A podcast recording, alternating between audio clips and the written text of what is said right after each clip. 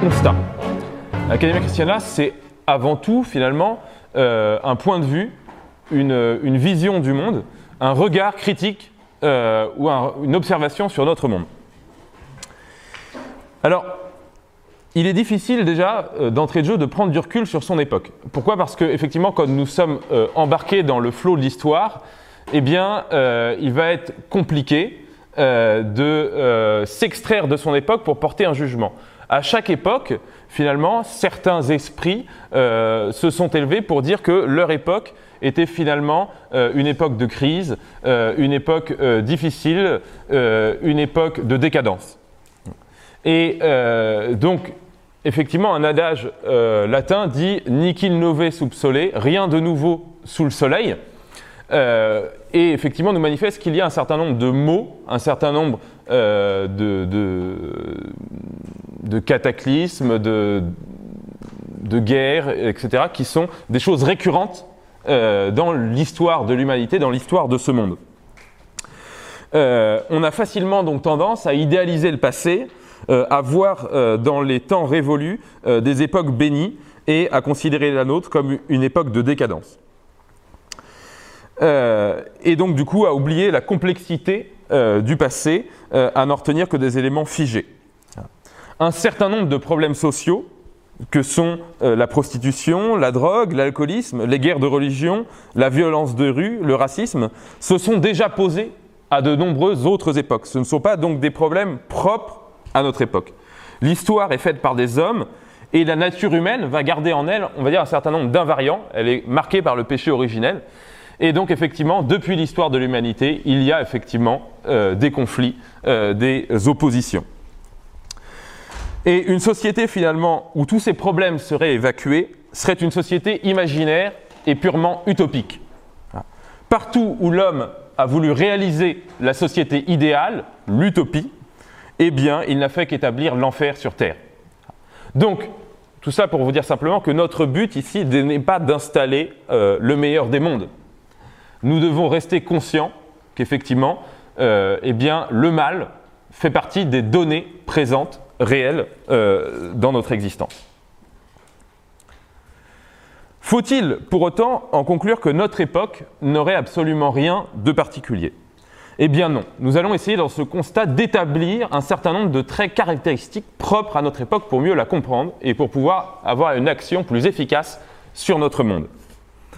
Le premier point euh, que je voudrais soulever, c'est le phénomène qu'on appelle la société technique, qui va se caractériser par différents aspects. Le premier, c'est celui des flux. Effectivement, comme vous le savez tous, depuis le, 19e siècle, eh bien, un certain nombre d'innovations techniques ont complètement bouleversé l'existence humaine. La première est donc le chemin de fer, puis les avions, puis maintenant, au XXIe siècle, euh, le fait que l'avion se démocratise de plus en plus grâce aux compagnies euh, low cost, l'automobile, les autoroutes, les transports en commun, le TGV, tout cela a considérablement augmenté nos capacités de déplacement. À l'époque de nos grands-parents, il fallait compter au moins une demi-journée pour se rendre dans une autre ville. Aujourd'hui, cela peut se faire en une heure. Euh, nous pouvons effectivement aller à l'autre bout du monde en quelques heures. Cela change effectivement la donne. Je ne dis pas ici que c'est un mal ou un bien, je dis simplement que c'est quelque chose à, envisager par rapport à la manière dont nous considérons notre époque par rapport aux autres époques. Nous sommes aussi dans un monde de l'hypercommunication. Tout cela, ce sont donc des inventions techniques qui n'existaient pas aux autres époques, qui sont apparues au cours du XXe siècle et d'autres qui sont encore apparues euh, au XXIe siècle. Le téléphone, la télévision, les chaînes d'information continue, la télé-réalité, Internet, les réseaux sociaux, le smartphone, tout cela a considérablement modifié notre rapport au monde et notre rapport à la communication. Encore une fois, il ne s'agit pas ici de, porter, de dire si c'est bien ou si c'est mal, il s'agit simplement de noter ce nouveau donné dans nos existences. Nous pouvons donc savoir à euh, la minute près ce qui se passe à n'importe quel endroit de la planète. Nous pouvons voir nos proches euh, à l'autre bout du monde grâce à une connexion 4G. Notre quotidien est bercé par des images diffusées en permanence par les, par les médias de masse, par les réseaux sociaux. Et donc toutes ces images façonnent forcément notre rapport au monde, notre vision du monde. Nous allons forcément facilement éprouver de la compassion pour des malheureux qui se trouvent à l'autre bout du monde grâce à une simple image et ignorer effectivement tout un certain nombre de soucis quotidiens qui nous entourent. Nous avons une tendance finalement à oublier ce qui se passe autour de nous, à oublier le local pour effectivement se projeter dans un univers global, univers global qui existe grâce à ces flux de communication. Si nous sommes effectivement de plus en plus connectés à nos smartphones, nous sommes malheureusement parfois de moins en moins connectés à nos proches qui nous entourent. Vous avez déjà tous pu euh, retrouver ce genre de situation un peu ubuesque, mais euh, à laquelle parfois nous avons tous déjà participé, de se retrouver effectivement à un dîner où chacun a sorti son smartphone et personne ne se parle, tout le monde parle à euh, son réseau. Autre aspect euh, qui est celui euh, de l'évolution de la technique dans le rapport à la santé et dans le rapport à la vie. Grâce à un certain nombre d'innovations techniques propres au XXe et au XXIe siècle, grâce à la génétique, grâce aux sciences biologiques, aux sciences du vivant, grâce aux IRM, grâce aux dons du sang, grâce au transfert d'organes, maintenant grâce au clonage, grâce au progrès de la chirurgie, nous pouvons vivre plus longtemps, nous pouvons guérir des maladies dont on mourait autrefois quasiment systématiquement. La mort est donc constamment repoussé à plus tard. L'homme a gagné ainsi une maîtrise quasi parfaite du vivant. Il est même désormais question de transhumanisme, c'est-à-dire de création d'un homme nouveau, euh, qui donc aurait euh, des nouveaux pouvoirs, des nouvelles capacités. Euh, non seulement donc nous voulons, mais aussi d'une certaine manière, la société nous impose de repousser toujours plus loin ses limites naturel pour vivre plus longtemps, pour faire plus de choses, pour ne pas payer le prix de la vieillesse et de la fatigue. Ces progrès donc de la médecine, euh, encore une fois, qu'il ne s'agit pas de, regarder uniquement de manière négative, hein, il s'agit simplement de, les appréhender, euh, ont complètement chamboulé notre rapport à la mort. La mort était quelque chose de présent quotidiennement dans la société. Aujourd'hui, la mort est quelque chose d'étranger à nos sociétés. La mort est donc devenue une réalité de plus en plus, plus aseptisée. Euh, autrefois, on mourait chez soi, aujourd'hui, on meurt à l'hôpital. Et effectivement, nous avons euh, un nouveau rapport à la mort euh, qui est, je dirais, dérangeant, étrange. La technique ne touche pas non plus que le rapport de la santé, mais également notre rapport au sexe. Notre époque a un rapport très particulier à la sexualité. Premier élément technologique majeur qui nous touche tous, c'est la pornographie. L'accès à la pornographie est devenu gratuit et quasiment universel. Une simple connexion 4G donne accès à toutes sortes d'images euh, en ayant simplement une connexion Internet sans avoir de prix à payer, euh, sans euh, avoir de grands efforts à faire. En 2004, pour illustrer cela, une enquête du CSA révélait que 80% des garçons de 14 à 18 ans et 45% des, mêmes des filles du même âge avaient déjà vu au moins une fois un film X. C'était il y a 13 ans. L'imaginaire pornographique précède donc l'accès des jeunes à la sexualité. Il façonne finalement notre vision du sexe. Notre époque est celle aussi de l'accès quasiment universel à la contraception. Les préservatifs sont distribués gratuitement à l'école dès le collège. Les pilules du lendemain sont en accès libre et gratuit. L'avortement est remboursé par la sécurité sociale. Nous vivons donc, pour la première fois dans l'histoire de l'humanité, une époque où la sexualité peut être totalement déconnectée de la génération. Grâce, encore une fois, à la technique. Enfin, autre domaine dans lequel la technique bouleverse l'existence humaine, c'est celle effectivement du capitalisme. Notre époque est donc davantage encore celle d'un nouveau capitalisme. Ce n'est plus le capitalisme du 19e siècle, ni celui du 20e. C'est un capitalisme renouvelé, amplifié par la technique. La condition ouvrière n'a pas tellement disparu, mais elle s'est plutôt transformée. Le capitalisme du 20e siècle fonctionne d'une part sur la dématérialisation des capitaux, sur une création monétaire sans limite et sur une spéculation infinie autour de dettes. Le capitalisme est aussi donc une donnée majeure de notre époque, dans le sens où effectivement il projette dans nos existences un horizon, un but, à savoir le gain de productivité toujours euh, constant. C'est-à-dire qu'effectivement il n'y a plus de limite, il n'y a plus de, de, moment où finalement les gains sont suffisants. Ces gains doivent toujours être euh, augmenter, doivent toujours euh, se multiplier. Et donc cela pousse effectivement euh, à un impact effectivement sur la réalité très concrète de nos existences, à savoir qu'effectivement les entreprises sont poussées à toujours délocaliser dans des pays où la main-d'œuvre est moins chère, ou à faire venir une main-d'œuvre moins chère, ou à la remplacer par des robots. Et la publicité entretient ce système effectivement en créant chez nous des besoins permanents afin d'écouler des marchandises inutiles. Donc là, j'ai évoqué d'abord euh, l'aspect vraiment propre à notre époque, qui est celui de la technique, qui touche donc effectivement un certain nombre de sphères euh, de notre existence. Je voudrais maintenant en venir à ce que le pape Jean-Paul II appelait les structures de péché. Par structure de péché, donc euh, c'est une expression donc, qui est mentionnée dans une encyclique sociale, donc qui constitue le corpus de la doctrine sociale de l'Église. Le pape Jean-Paul II voulait désigner euh, un certain nombre de structures sociales qui, euh, finalement, amènent l'homme, d'une certaine manière, à une forme de déresponsabilisation, ou en tout cas euh, à se retrouver dans des conditions, effectivement, où le péché devient quelque chose de plus systématique, devient quelque chose de quasiment obligatoire. Le premier aspect de ces structures de péché, c'est effectivement ce qu'on appelle la société de consommation. Nous vivons effectivement aujourd'hui euh, dans un monde où l'enrichissement est devenu un modèle de société à lui seul qui va justifier tous les sacrifices. Nos sociétés sont arrivées à un stade très paradoxal de la modernité où finalement nous inventons et produisons des objets qui sont censés finalement nous faciliter la vie. Des objets qui sont censés euh, nous affranchir finalement de la domination que la nature avait sur nous. Finalement, le froid, euh, la faim, euh, sont effectivement des contraintes de la nature auxquelles l'homme se confronte. Et effectivement, euh, de, tout temps, l'homme a cherché à combattre ces contraintes, à se protéger du, temps, enfin que ce soit de la chaleur ou du froid, euh, chercher à se nourrir, etc. Mais aujourd'hui, finalement, la technique dépasse ces besoins primaires pour en arriver à effectivement un paradoxe, le paradoxe suivant, que finalement nous produisons des objets qui finalement petit à petit nous aliènent à un nouveau système, un système d'objets, un système technique celui finalement du cycle sans fin de la production et de la consommation.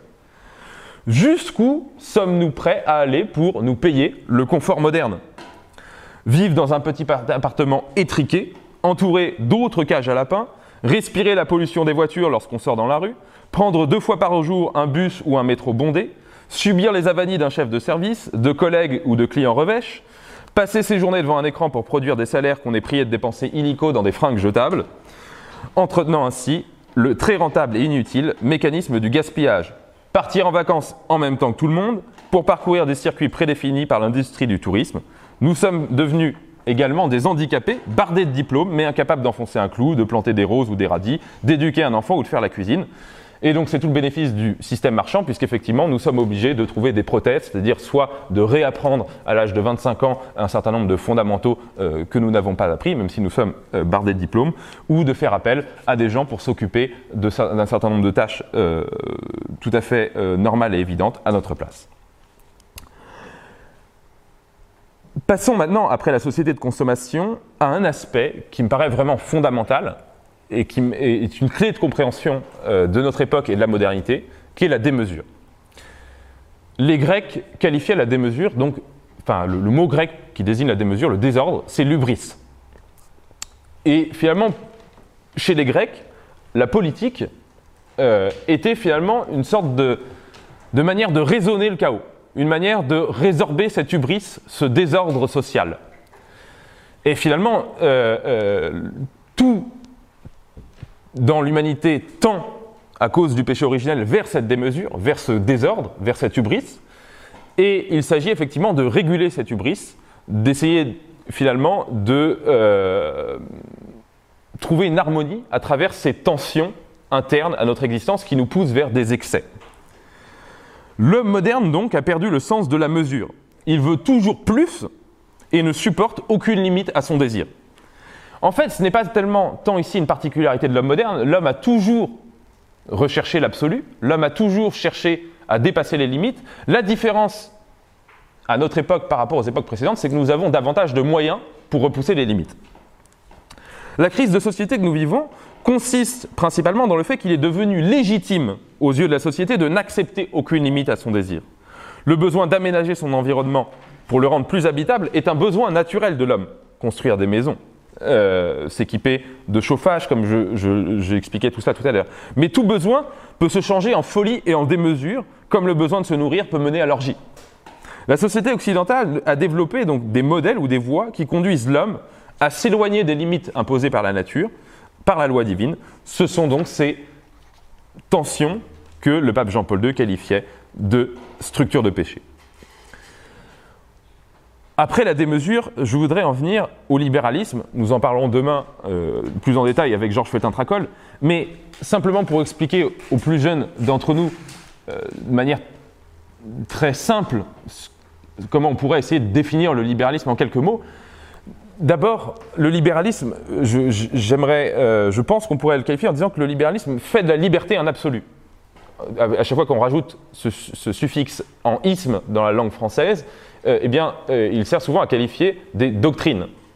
Et donc, le libéralisme est donc cette doctrine de la liberté, cette doctrine qui fait de la liberté un absolu. Et donc, rien ne peut s'imposer dans le libéralisme, rien ne peut s'imposer à la liberté, que ce soit la morale, la vérité ou le bien. La morale, la vérité et le bien sont donc subordonnés à la liberté. Alors que si on n'est pas libéral, on considère qu'effectivement la liberté est subordonnée à la vérité, au bien et à la morale. La rentabilité économique dans un monde où la doctrine libérale domine, la rentabilité économique s'impose comme l'ultime raison des décisions politiques et économiques. Pour lutter contre le chômage, on est donc prêt à perdre des acquis sociaux obtenus par des siècles de lutte. Il est devenu légitime qu'un grand patron gagne 17 fois le salaire de ses employés, puisse les licencier quand il juge que son entreprise court, entre guillemets, un risque. Enfin, et ce sera le thème d'ailleurs de la conférence de Julien tout à l'heure, la divinisation de l'argent. C'est-à-dire, effectivement, on a dans la Bible, on parle de Mammon, le dieu argent, et effectivement, notre époque est celle qui, plus que toute autre époque, a fait de l'argent son dieu. Le capitalisme fait de l'argent une fin, mais une fin pour l'existence humaine. L'argent est un bon serviteur, mais c'est un mauvais maître. Dans notre société, il est devenu normal de vivre pour produire de l'argent.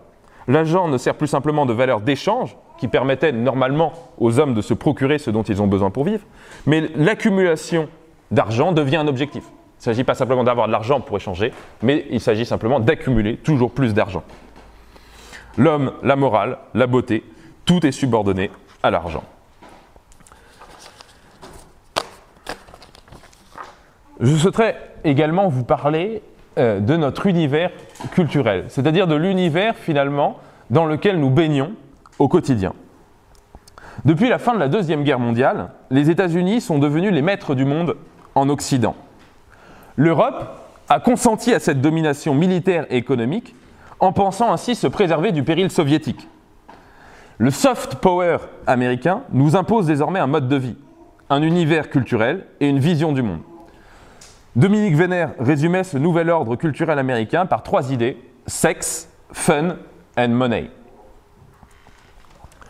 L'autre donnée majeure qui détermine l'univers culturel dans lequel nous évoluons est également l'art moderne. L'art moderne, ou l'art contemporain, si vous préférez, a imposé une nouvelle définition de l'art. La rupture et la créativité pure vont constituer l'essence de cet art nouveau. La beauté est désormais considérée comme un sentiment primaire, comme quelque chose de risible. Et donc ainsi, on a pu voir les pires horreurs, comme un sextoy ou un vagin géant, être reconnus par nos gouvernants comme des œuvres d'art officielles. Sans oublier différentes pièces comme le Golgotha Picnic. La laideur sponsorisée, érigée en art officiel, est donc imposée au peuple européen. C'est le règne de la laideur qui envahit nos vies. Le beau est systématiquement tourné en dérision. Derrière cet art qui sert également, ne le cachons pas, à blanchir de l'argent, nous subissons l'influence plus diffuse de la société du spectacle hollywoodienne. De Marvel à Game of Thrones, en passant par Disney et Cyril Hanouna, il s'agit finalement d'un imaginaire destiné à remplacer nos traditions qui étaient foncièrement hostiles à la marchandisation. La culture du hipster ou la culture du rappeur ont remplacé nos traditions populaires. La culture populaire, aujourd'hui en France, ne nous le cachons pas, est devenue quelque chose de totalement artificiel, un folklore marchand, et elle devient un produit dont le rôle est encore une fois de produire de l'argent. Sa part spirituelle est réduite à minima quand elle n'est pas euh, purement négative, c'est-à-dire quand elle ne diffuse pas, à travers le rap, à travers euh, la culture américaine, des valeurs mondialistes ou anti-françaises.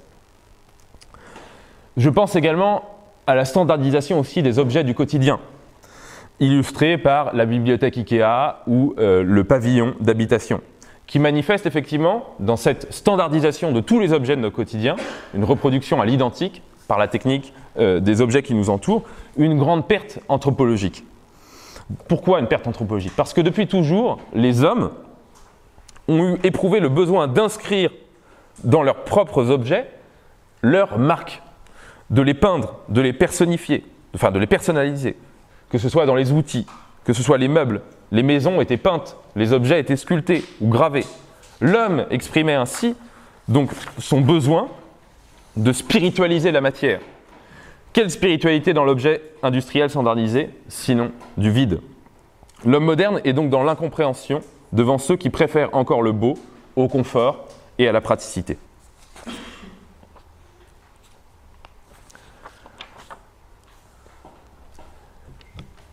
En plus de cette culture dans laquelle euh, nous baignons, il y a aussi un certain nombre d'idées auxquelles nous avons été formés depuis euh, notre plus tendre enfance et qui effectivement constituent un certain nombre de poisons intellectuels.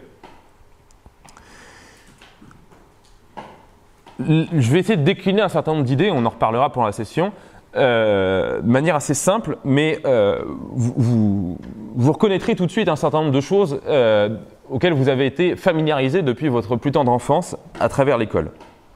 L'école et la télévision. Première idée, euh, premier poison idéologique, euh, est l'idéologie du progrès. L'idéologie du progrès, c'est finalement une certaine forme de mythe, mythologie, qui consiste à croire que tout ce qui vient après est forcément meilleur que tout ce qu'il y avait avant. Cela ne se, euh, se justifie que par soi. C'est-à-dire qu'il n'y a pas, voilà, c'est pas quelque chose qu'on démontre, c'est quelque chose qu'on affirme comme un dogme. Cette idéologie du progrès est apparue euh, avec les Lumières, qui euh, ont essayé d'imposer effectivement l'idée que toute critique des idées modernes et libérales ou égalitaristes, toute critique de la technique, étaient des tentatives de retour en arrière, des tentatives obscurantistes. L'idéologie du progrès consiste donc à croire que le progrès est quelque chose de continu et d'infini, que l'histoire du monde est une histoire du progrès. Mais le progrès n'est pas quelque chose d'univoque. C'est-à-dire qu'à chaque fois, finalement, qu'il y a une nouvelle évolution, qu'elle soit technologique, qu'elle soit sociétale, elle implique un certain nombre de destructions. Vous connaissez sûrement euh, Schumpeter qui a inventé ce concept effectivement d'innovation destructrice.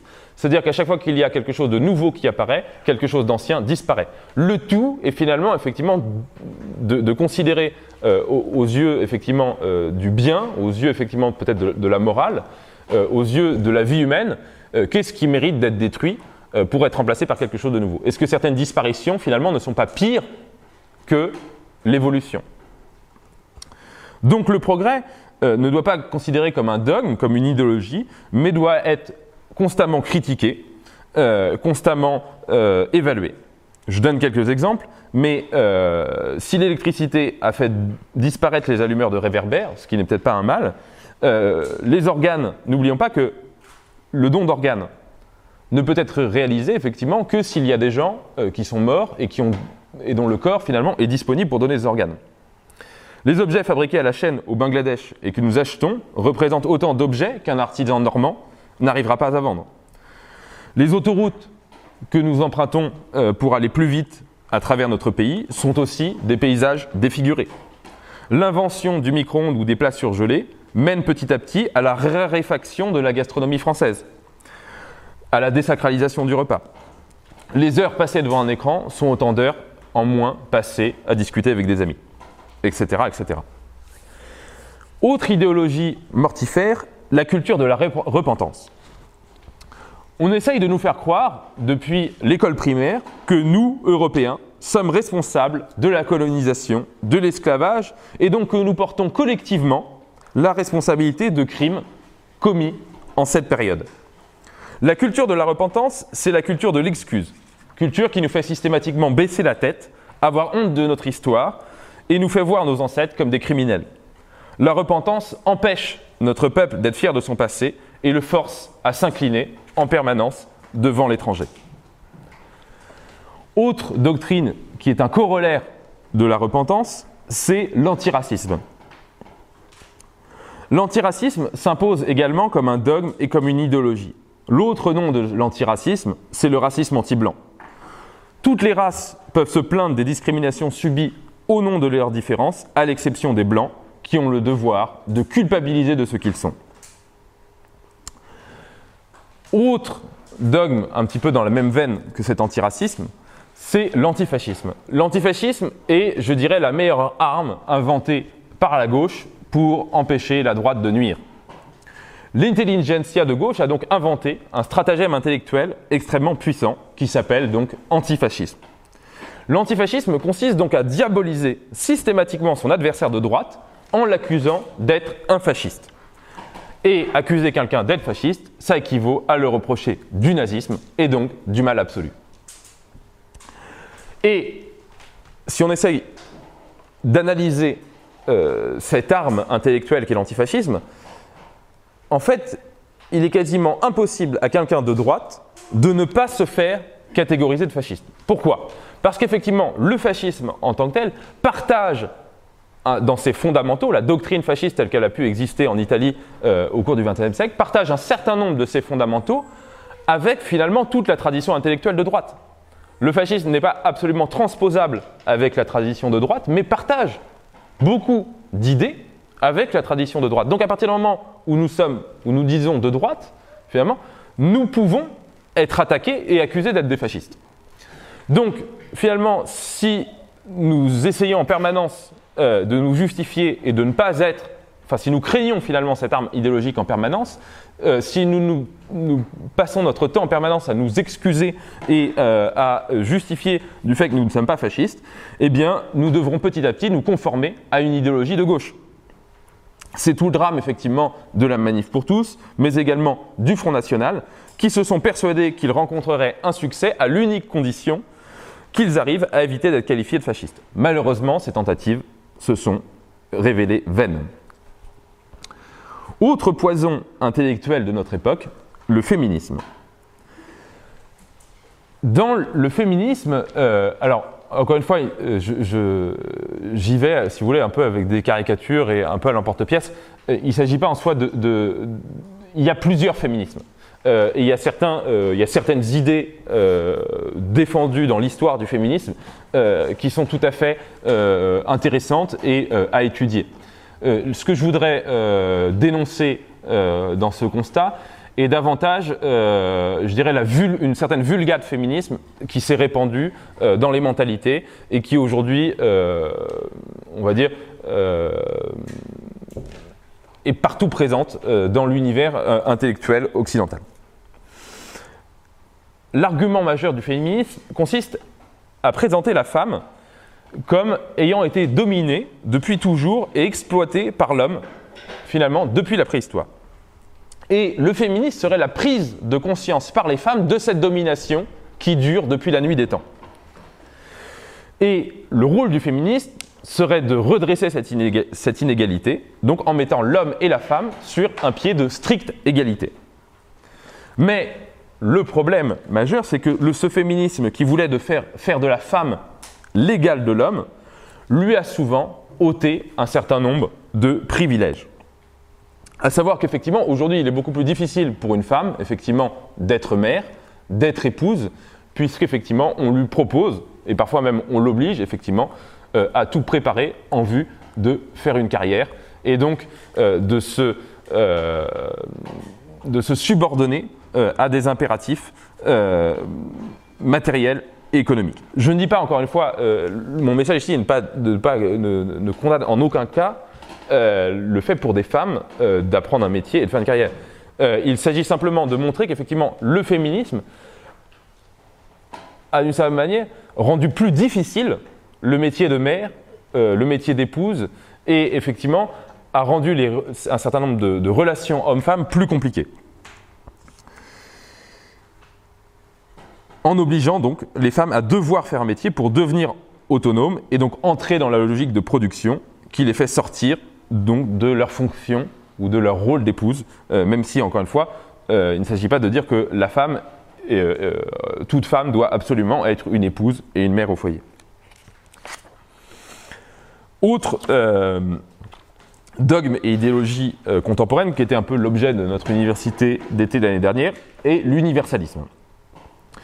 Qu'est-ce que l'universalisme? C'est d'une certaine manière une, une idée générale qui consiste à dire que tous les déterminismes que sont la culture, le sexe, la langue, la religion, en, gros tout ce qui fait de nous des êtres différents, doivent être gommés afin que chacun puisse choisir ce qu'il veut être. Donc on doit pouvoir choisir sa nationalité, choisir son sexe, et en plus de cela, être accepté ainsi par tous. Rien ne doit plus dicter aux hommes qui ils sont, et donc on doit abolir tout ce qui détermine les hommes dans une identité et qui les enfermerait finalement euh, dans une case et qui serait générateur de discrimination. L'individu roi donc va imposer sa dictature au détriment de toutes les communautés naturelles qui lui préexistaient. Tout devient interchangeable et finalement tout tend vers l'uniformité. À force de gommer les différences, nous allons vers un homme uniforme.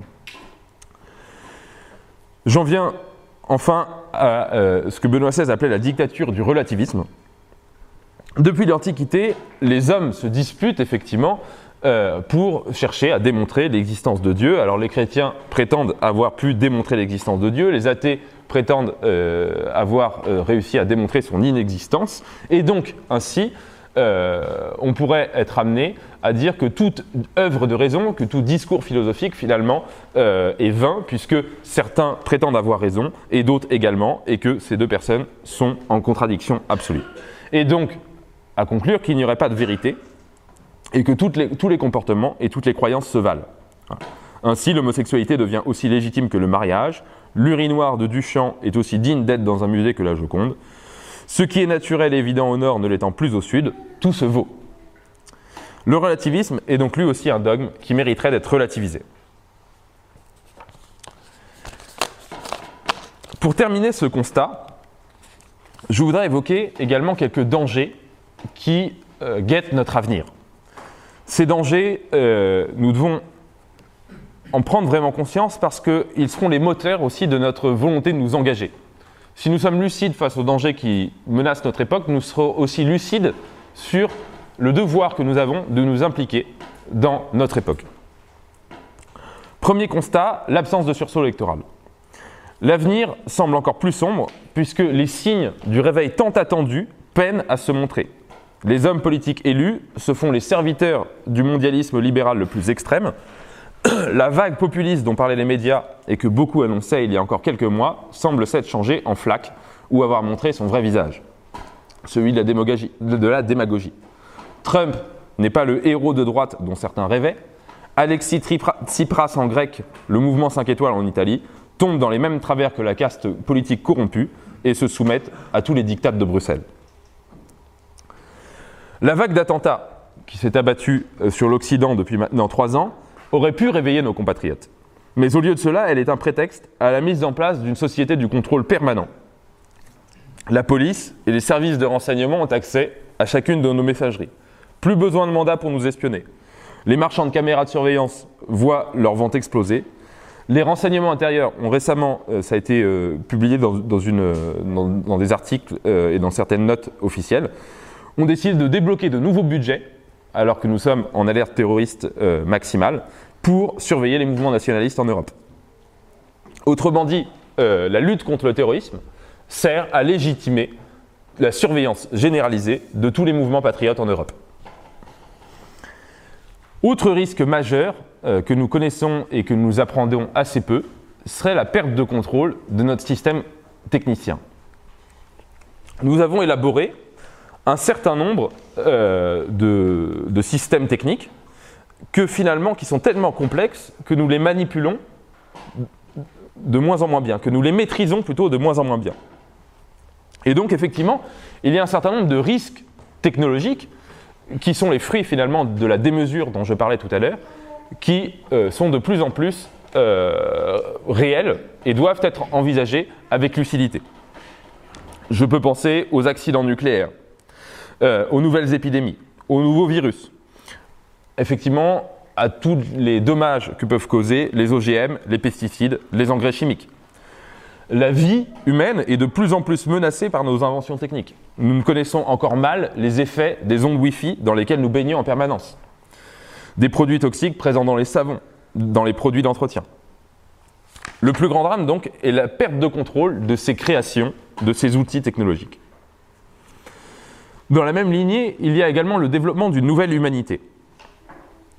Avec euh, la libéralisation euh, de la PMA et de la GPA euh, qui risque d'arriver progressivement dans toute l'Europe, se développe également un nouveau marché, marché de l'eugénisme, avec la possibilité effectivement de passer par des banques de sperme ou des banques d'ovules, des entreprises qui permettent donc de choisir le sexe, la couleur des yeux, le caractère de son enfant. L'avortement permet également à nos sociétés d'éliminer tous les trisomiques et tous les autres handicapés.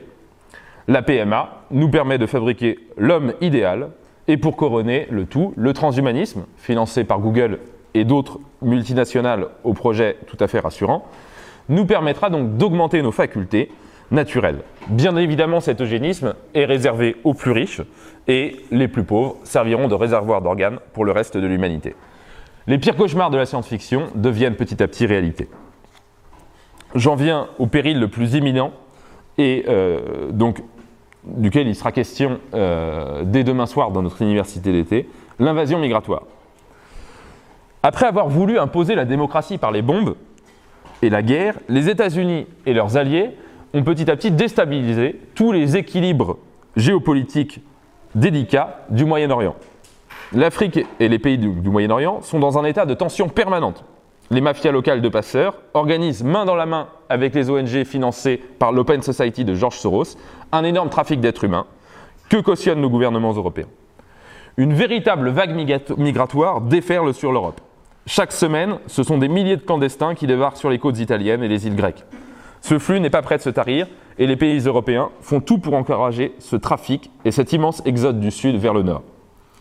En plus de voir les pays africains se vider de leur population, ce qui est effectivement inquiétant pour l'avenir de l'Afrique, on peut légitimement aussi s'inquiéter par rapport à la présence majeure d'hommes et de musulmans parmi les dix migrants. Mais il ne s'agit pas simplement de cela, parce que nous pouvons aussi nous poser la question de à quoi ressemblera l'Europe dans 20 ans si nous continuons à accueillir ces populations. Certes, les capitalistes y voient une main-d'œuvre bon marché et peu exigeante en termes de droit du travail, mais pensons que si une société vivante, euh, une société sûre d'elle-même, peut facilement, enfin peut éventuellement intégrer des individus, comment une société qui n'est plus sûre d'elle-même pourrait intégrer des peuples entiers?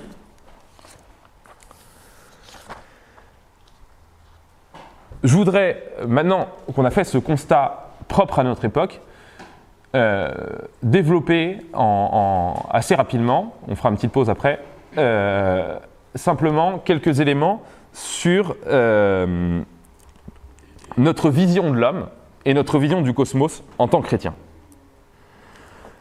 Alors, je vais être, ça va être un peu assez rapide et ce sera peut-être un peu comme un, bref rappel catéchétique ou philosophique mais euh, qui me semble vraiment primordial euh, pour avoir les, idées claires euh, sur ce qu'on va voir à la suite dans cette université. Le cosmos, nous croyons nous, et, nous pensons que le cosmos est ordonné indépendamment de la volonté humaine. C'est-à-dire que finalement, les planètes, la nature, est un ordre, un ordre harmonieux, qui n'est pas ordonné, qui n'est pas le fruit ni du hasard, ni de la volonté des hommes, mais le fruit effectivement d'un créateur. Dieu a créé l'univers et il a disposé les différentes parties de l'univers, donc les planètes et sur la Terre les différents organismes, la nature, avec une sagesse infinie, dans une certaine forme d'harmonie, et dont les efforts de compréhension de la science ne viendront jamais parfaitement à bout. L'ordre du cosmos est donc un ordre qui est beau et admirable, et qui est un ordre fruit donc de Dieu. L'homme, dans ce cosmos, n'est qu'une créature infiniment petite au milieu de cet univers infiniment grand.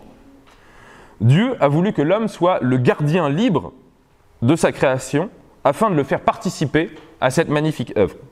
Dieu n'avait nullement besoin de l'homme dans la création, mais il a décidé, par sa volonté et par sa sagesse, de donner à l'homme un rôle. Et quel est notre rôle sur cette terre? Eh bien, effectivement, c'est d'être les gardiens de cette création, de la préserver. L'homme a reçu une intelligence et il a reçu un don pour aménager, effectivement, son habitat sur cette terre, mais l'homme n'a en aucun cas le droit, effectivement, de détruire cette terre, de la défigurer ou de se faire l'égal de Dieu en changeant les lois de la nature. Autre point qui est un point fondamental euh, et duquel découle notre vision politique, c'est que l'homme est un animal politique. L'homme est un être sociable par nature. Qu'est-ce que cela veut dire? C'est-à-dire que finalement, nous sommes tous nés dans une société, nous sommes tous nés de parents dans une famille, et nous avons tous reçu effectivement en don un certain nombre d'héritages, un certain nombre de fruits issus du passé, issus des hommes qui nous ont précédés. Et donc par conséquent, nous sommes redevables vis-à-vis de nos ancêtres. Pour grandir, l'homme doit s'enraciner dans une culture et dans une communauté à laquelle il doit apporter sa contribution personnelle.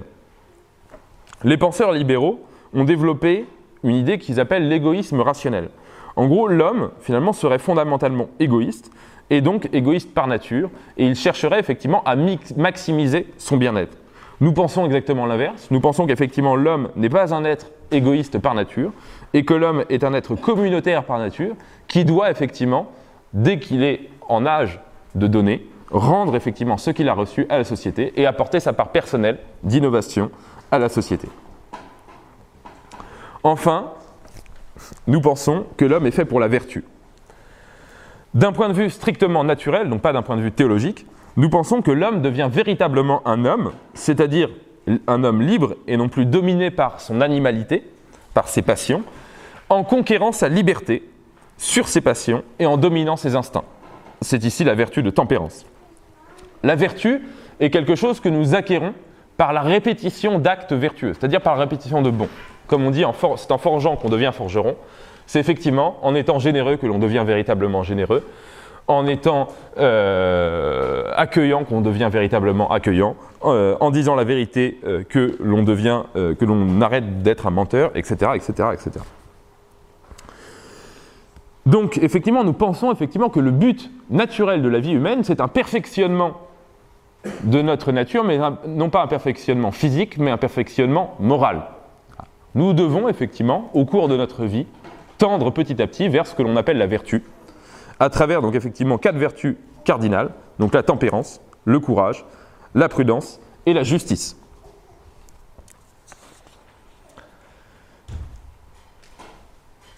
Cependant, même si nous pensons que l'homme doit tendre vers la vertu, vers le bien, nous pensons également effectivement que le mal est une donnée récurrente euh, dans l'existence de l'humanité. Nous pensons effectivement qu'il existe un mystère du mal et qu'effectivement, en tant que chrétiens, premiers ancêtres d'Adam et Ève, nous avons contracté par la désobéissance et le péché d'Adam et Ève une blessure. Que cette blessure, donc, se transmettra à toute l'humanité. Et que cette blessure, finalement, nous la connaissons tous, nous sommes tous blessés, blessés mais non pas vaincus. C'est-à-dire que l'homme, contrairement au protestantisme, nous ne croyons pas effectivement que l'homme est fondamentalement mauvais, que la nature humaine est fondamentalement mauvaise. Nous pensons que dans notre nature, il y a une part effectivement de notre nature qui est blessée. Ce pourquoi effectivement souvent nous sommes déçus de nous-mêmes, nous nous fixons effectivement des objectifs et nous n'arrivons pas à les atteindre. Euh, nous essayons effectivement de nous améliorer et c'est difficile. Il est plus difficile finalement d'être bon qu'il est facile d'être mauvais. Cela, ce sont les conséquences du péché originel. Et cela a un écho effectivement en politique, c'est que nous ne pouvons pas transformer l'humanité. Nous ne pouvons pas créer une nouvelle humanité. Nous devons faire avec cette donnée du péché originel. Enfin, nous pensons aussi que l'homme est fait pour s'élever vers Dieu. La révélation euh, chrétienne nous fait connaître la voie de Dieu et le dessein de Dieu pour l'humanité. Nous savons que l'homme n'est pas fait pour vivre éternellement sur cette terre. Et d'ailleurs, euh, la mort nous le montre bien. La terre est donc le lieu du combat pour choisir une alliance à laquelle Dieu nous invite et pour renoncer au piège du démon. Nous ne sommes pas faits pour durer Et c'est pour cela que nous ne devons pas craindre la mort, mais seulement le jugement. En tant que chrétiens, nous voulons donc aimer Dieu et vivre avec lui en le contemplant dans ce monde et en tendant effectivement vers la béatitude qui est le paradis que nous attendons après, après notre vie sur cette terre. Nous pensons donc qu'il y a un au-delà après cette vie terrestre et nous pensons effectivement que sur cette vie terrestre, nous devons imiter Jésus-Christ et particulièrement son sacrifice d'amour.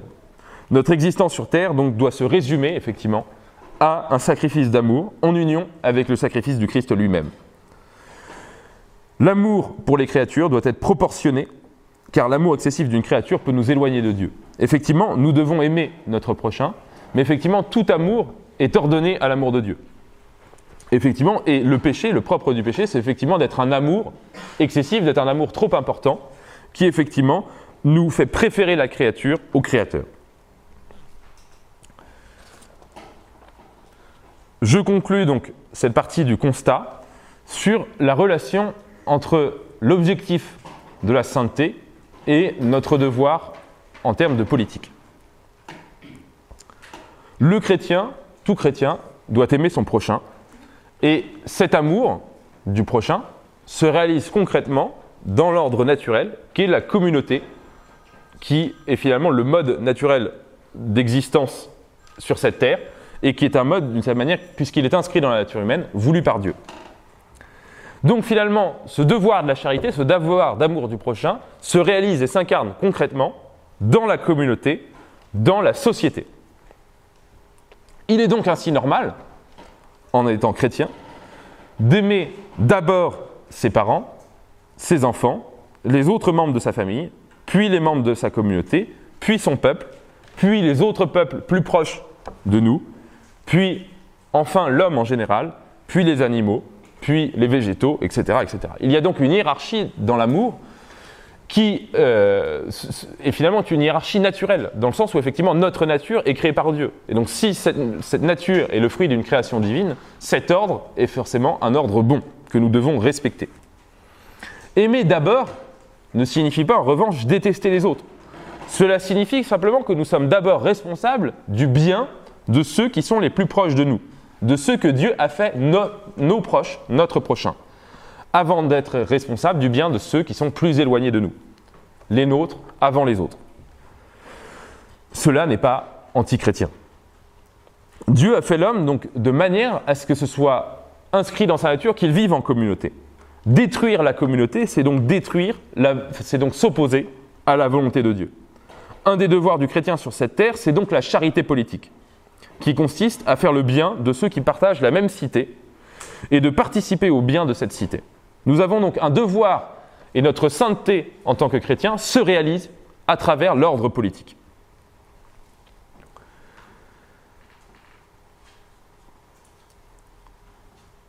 On pourrait, à cet égard, se dire effectivement que tous les mots que nous connaissons dans notre existence sont des mots, effectivement, qui ont été permis à Dieu et que, en tant que chrétiens, nous devons les accepter comme tels.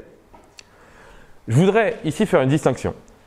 Individuellement, toutes les tuiles qui peuvent nous tomber sur la tête, eh bien, effectivement, oui, d'une certaine manière, nous devons effectivement euh, les vivre comme un sacrifice, les vivre en union avec les souffrances de notre Seigneur, même s'il n'est pas interdit de se soigner quand on tombe malade. En revanche, lorsqu'il arrive quelque chose de mal à notre prochain, il est de notre responsabilité, en tant que chrétien, effectivement, de lui venir en aide. Et donc, effectivement, cela introduit une distinction. C'est-à-dire que finalement, il peut être légitime de subir individuellement un certain nombre de contradictions. En revanche, il n'est jamais légitime de s'asseoir ou de s'endormir devant les contradictions et devant les mots qui touchent notre prochain. Nous avons le devoir, donc, en tant que chrétiens, de s'investir dans la cité et donc de venir en aide aux mots qui touchent notre prochain.